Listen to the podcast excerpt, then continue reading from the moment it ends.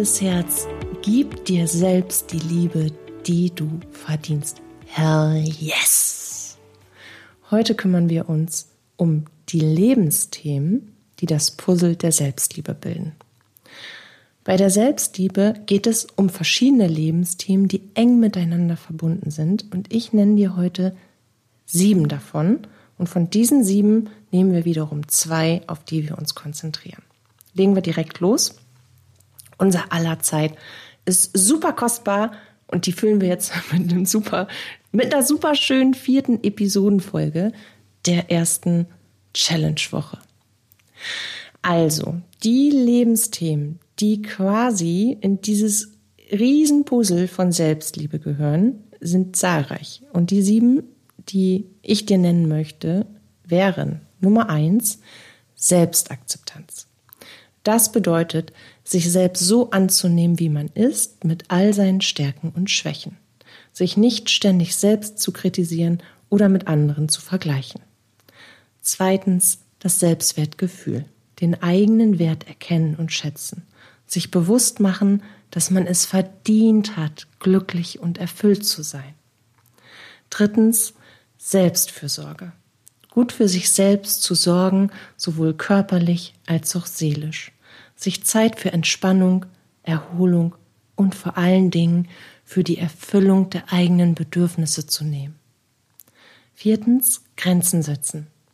Wissen, was man möchte und was nicht sich nicht über seine eigenen Grenzen hinaus belasten lassen und Nein sagen lernen.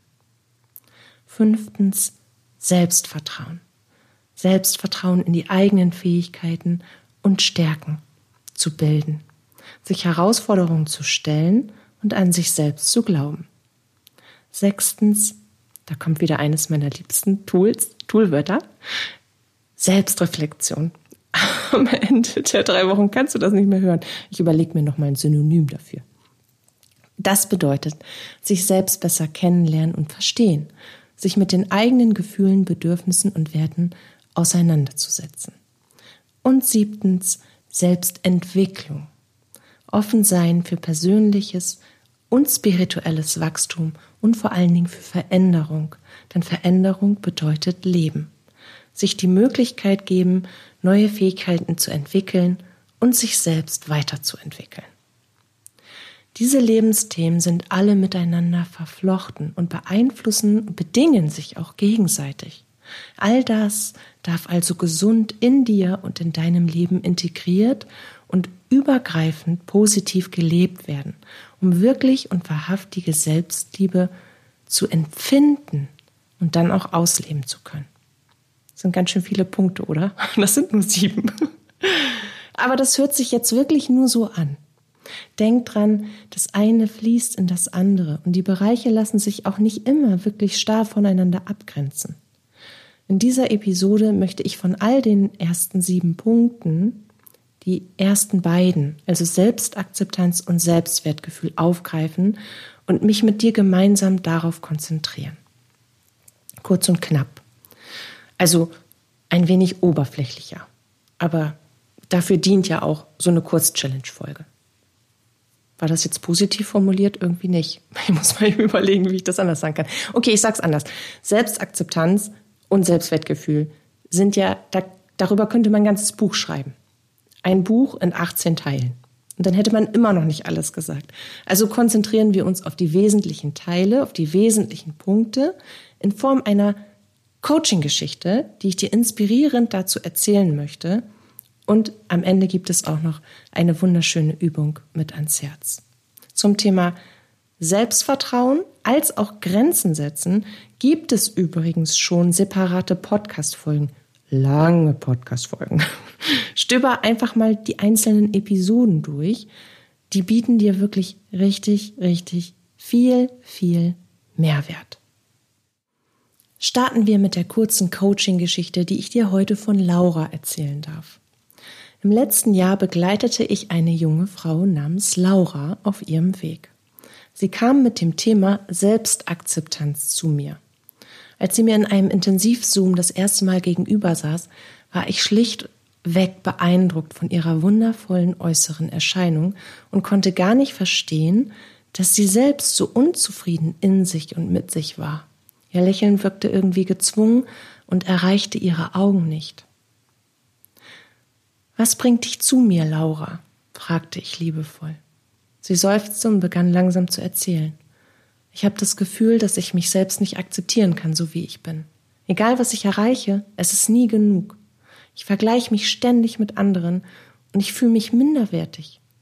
Es ist so, als ob ich eine unsichtbare Stimme in mir habe, die mir permanent sagt, dass ich nicht gut genug bin. Ich hörte aufmerksam zu und erkannte, dass hinter Lauras Selbstablehnung tiefer liegende Glaubenssätze und negative Erfahrungen steckten. In den kommenden Sitzungen begannen wir, ihre Vergangenheit zu erforschen und nach Mustern zu suchen. Wir deckten eine sehr strenge und wenig liebevolle Erziehung auf, in der maßgeblich der Vater dafür sorgte, dass jede positive Regung und jede Form von Zuwendung an ein übertrieben hohes Maß an Leistung geknüpft war. Und der Standardsatz, das war schon ganz gut, aber ich weiß, du kannst es besser, als Lob gelten sollte. Die Mutter, eher passiv devot, schien ebenfalls diesem Modell des Vaters zu unterliegen und demonstrierte genau das durch ein unterwürfiges Verhalten dem Vater gegenüber und in einem lieblosen Verhalten Laura gegenüber. Von der Mama war also keine Bestärkung und schon gar keine Schützenhilfe zu erwarten, vom Vater keine Liebe und Zuneigung. Nur dann, wenn eine extrem hohe Form von Leistung, Hörigkeit und Gehorchen erreicht wurde. Wir begegneten in den Sitzungen in der inneren Kindarbeit also einem verzweifelten, trotzigen und zutiefst traurigen jungen Mädchen, das von klein auf gelernt hatte, dass sie nur dann geliebt und akzeptiert wird, wenn sie bestimmten Erwartungen entspricht. Nicht nur ein bisschen, nicht nur vollumfänglich, sondern über die Maßen. Diese tief verwurzelten Überzeugungen waren zu einem Teil von Laura geworden, zu ihrer Identität, so dass sie sich selbst stets bestrafte und abwertete, wenn diese Erwartungen nicht erfüllt wurden. Die Herausforderung für Laura war, dass sie das kleine Mädchen in sich mit den anerzogenen Augen ihres Vaters betrachtete und es als schwach und grundlos wütend wahrnahm, dass sie sich selbst in ihrem inneren Kind nicht wiederfinden konnte und auch nicht wollte. Also erzählte ich ihr zu Beginn dieser Reise und der Aufarbeitung der Heilung und der Verbindung zu ihrem inneren Kind eine Geschichte, um ihr zu zeigen, dass es in uns liegt, mit was wir uns verbinden wollen, was wir glauben wollen und was nicht. Diese kurze Geschichte möchte ich auch dir erzählen. Irgendwo da draußen, tief verborgen in den Wellen und Strömungen des Ozeans, liegt eine geheimnisvolle Insel, deren Bewohner ein außergewöhnliches Geheimnis hüteten. In den tiefsten Wäldern dieser Insel existierte eine seltene Blume, von der es hieß, dass sie die Gabe hatte, Menschen in eine göttliche Verbindung mit sich selbst zu führen und außergewöhnlich mystische Erfahrungen und Wunder ins Leben zu bringen. Diese Blume war so verborgen und schwer zu finden, dass kaum jemand von ihrer Existenz wusste. Eines Tages wurde mir von einem alten Fischer erzählt, der angeblich das Geheimnis um die Blume gelüftet hatte. Die Menschen sagten, er sei durch, seine, durch seinen einzigartigen Charakter und sein strahlendes Bewusstsein und eine göttliche Energie, die ihn umgab, zu einer wahren Legende auf der Insel geworden. Fasziniert folgte ich den verzauberten Geschichten um den sagenumwogenen Mann bis zu einer kleinen Internetseite, die ein Fischerdorf repräsentierte, in dem er lebte.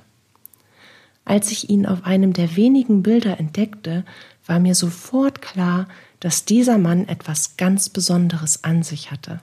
Seine Augen strahlten von innerer Ruhe und Gelassenheit, seine Aura trug eine wahnsinnige Liebe, Wärme und Authentizität in sich, die man kaum fassen konnte. Unter diesem Foto fand sich ein kurzer Text, der ihn als den Mann auswies, der alles um sich herum zu verändern schien und Frieden brachte, weil er die Weisheit Gottes in den Wäldern ferner Inseln gefunden hatte. Auf dem Bild, das mir am besten gefiel, lächelte er geheimnisvoll. Seine Antwort auf eine Frage, die mich vermuten ließ, dass man von ihm wissen wollte, ob er wirklich diese magische Blume gefunden habe, wurde mit folgenden Worten zitiert.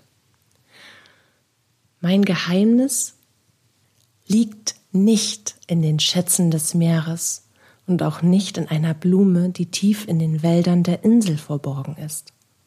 Das Wunder liegt im Wind, der an meinen Haaren zerrt und mir die Richtung weist, in der Erde, auf der ich meine Spuren hinterlasse, so dass ich immer weiß, wo ich hergekommen bin, in den Wellen des Ozeans, die mir die Antworten auf meine tiefen Fragen zuflüstern, und in der Liebe meines Herzens, die mir eine höhere Kraft geschenkt hat, so dass ich mich als der erkennen und leben kann, der ich bin, der ich sein soll, der ich sein will. Es sind jedoch nicht nur äußere Zeichen, die uns leiteten, oder göttliche Impulse, die uns führen, sondern auch und vor allem die innere Bereitschaft, sich selbst zu öffnen und sich selbst zu ermächtigen, das Geschenk entgegenzunehmen, was wir alle mit unserer Geburt bekommen haben. Liebe. Vor allem für uns, für unser Leben, das uns geschenkt wurde und für das, was wir in uns dafür mitbringen würden. Kurzum, es ist vollkommen egal, wer du warst. Es ist vollkommen egal, wer du bist in dem Moment, in dem die Liebe zu dir und für dich nach dir ruft. Die einzige Frage, die du, die du dir stellen darfst, ist, bin ich bereit dafür, sie anzunehmen? Welchen Preis muss ich dafür bezahlen? Und bin ich ebenso bereit, diesen Preis zu bezahlen? Der Preis kann zum Beispiel darin bestehen, dass du einige schmerzhafte Situationen in dir noch einmal erleben musst, um ein tieferes Verständnis für dich, für die Bildung deiner unbewussten Glaubenssätze und für deine Geschichte zu erreichen auch für die Art und Weise der Person, die das ausgelöst hat. Der Preis kann genauso darin bestehen, dein Umfeld neu zu strukturieren und den Kontakt zu den Menschen, die ewig und immer die gleichen Verhaltensmuster und negativen Gedanken in dir hervorrufen, auf ein Minimum zu begrenzen oder sogar komplett abzubrechen. Der Preis kann ein vorübergehend instabiles Emotionskostüm, eine Zeit in Unsicherheit, eine innere Bewegung, die weh tut sein, um überhaupt heilen zu können. Der Preis kann genauso in der Konsequenz liegen, in der du Dinge, die du verändern werden musst, um in die Selbstliebe und Akzeptanz zu kommen, wirklich umsetzt, dass du ins Handeln kommst, nicht wissend, was daraus resultieren wird, doch in dem festen Vertrauen, dass alles zu deinem Besten geschieht. Nach dieser Geschichte sagte keine von uns etwas. Schließlich lächelte ich ihr liebevoll zu und fragte, was passiert, wenn du dir vorstellst, dass du dich selbst bedingungslos akzeptierst? Wie wäre es, dich so zu lieben, wie du bist? Laura sah mich überrascht an, als würde diese Idee nie zuvor in Betracht gekommen sein. Doch ich sah auch einen Funken Hoffnung in ihren Augen. Und von diesem Moment an begannen wir gemeinsam ihren Weg der Selbstakzeptanz zu gestalten. Und sie begann sich einzulassen, ganz und gar, sich hinzugeben. Wir identifizierten ihre negativen Glaubenssätze und wir begannen, diese mit neuen positiven Glaubenssätzen zu ersetzen, mit anderen Überzeugungen, mit Überzeugungen, die ihr Gewinn brachten.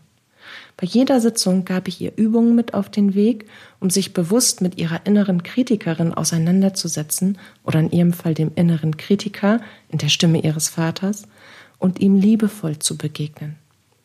Wir entwickelten gemeinsam Rituale und Strategien, um ihr Selbstwertgefühl zu stärken und sich in schwierigen Momenten selbst unterstützen zu können. Und sie begann, sich selbst anzunehmen und zu lieben. Nicht nur für ihre äußere Erscheinung, die wirklich beeindruckend ist, sondern für ihre ganzen inneren Qualitäten und Stärken. Sie erkannte, dass Selbstliebe kein Zustand ist, den man erreicht, sondern eine lebenslange Reise. Vielleicht erkennst auch du in Lauras Geschichte etwas von dir selbst wieder. Was ist es, das dich daran hindert, dich selbst zu akzeptieren? Was oder wer hält dich zurück?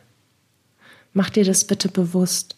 Stell dir die Frage, was dir in deinem Leben passiert ist, dass es dir so schwer macht, dich selbst so zu akzeptieren, wie du bist. Und beantworte sie mit all den Antworten, die dazu in dir aufsteigen werden. Es wird nicht nur eine Antwort sein, es werden unzählige Antworten sein.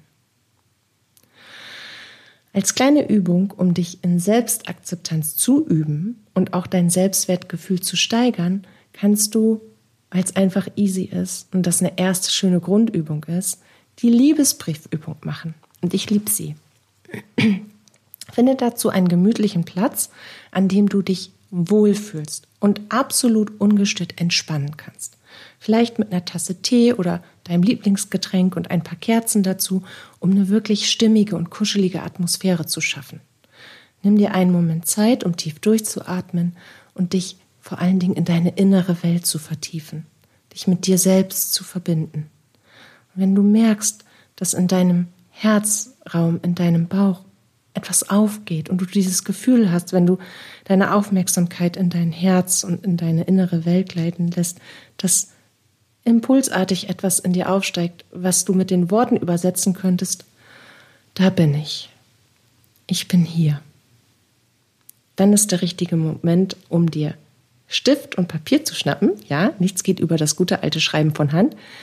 Und deinen Namen mit dem Gefühl der Selbstachtung ganz oben auf das Blatt zu schreiben. Oder eine Anrede. Ich schreibe, liebe Katja. Genauso wie du einen Liebesbrief an deinen super mega doppel Oberhero Herzensmenschen schreiben würdest, mit all der Liebe, dem Respekt und der Wertschätzung, darf auch der Liebesbrief an dich aussehen.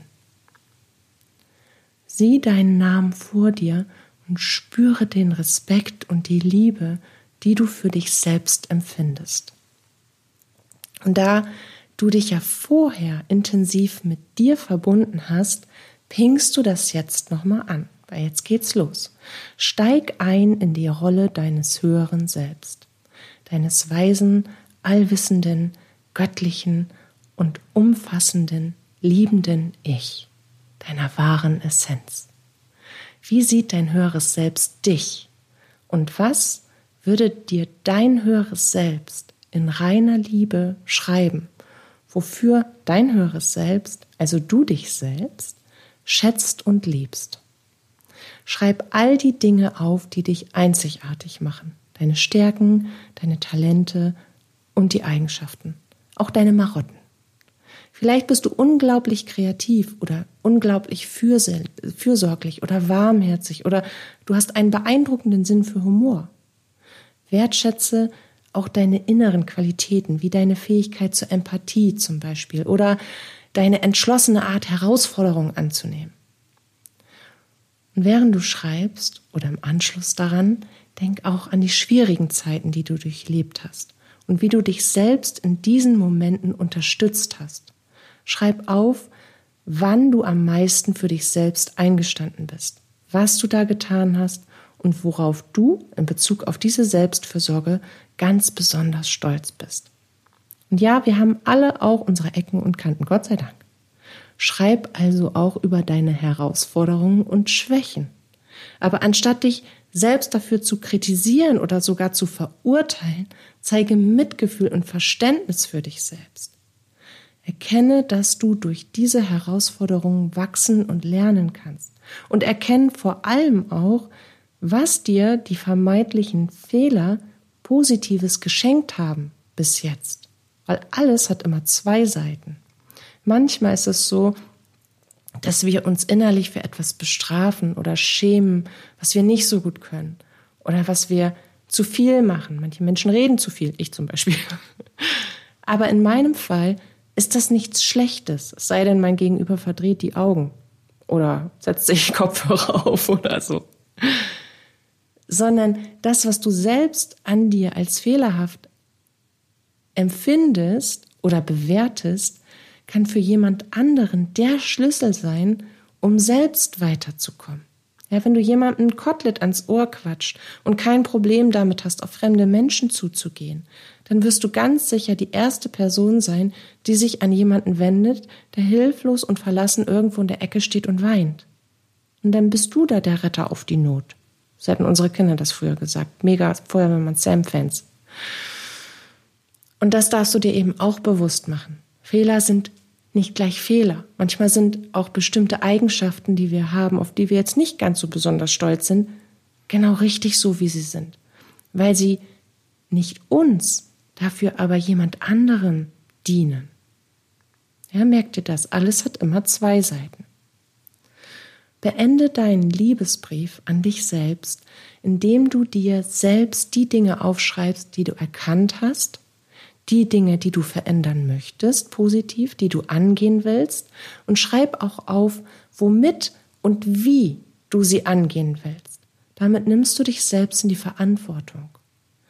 Beende den Brief an dich selbst mit einer inspirierenden Botschaft, einer Botschaft, die dich dazu ermutigt, an dich selbst zu glauben und stolz auf das zu sein, was du erreicht hast.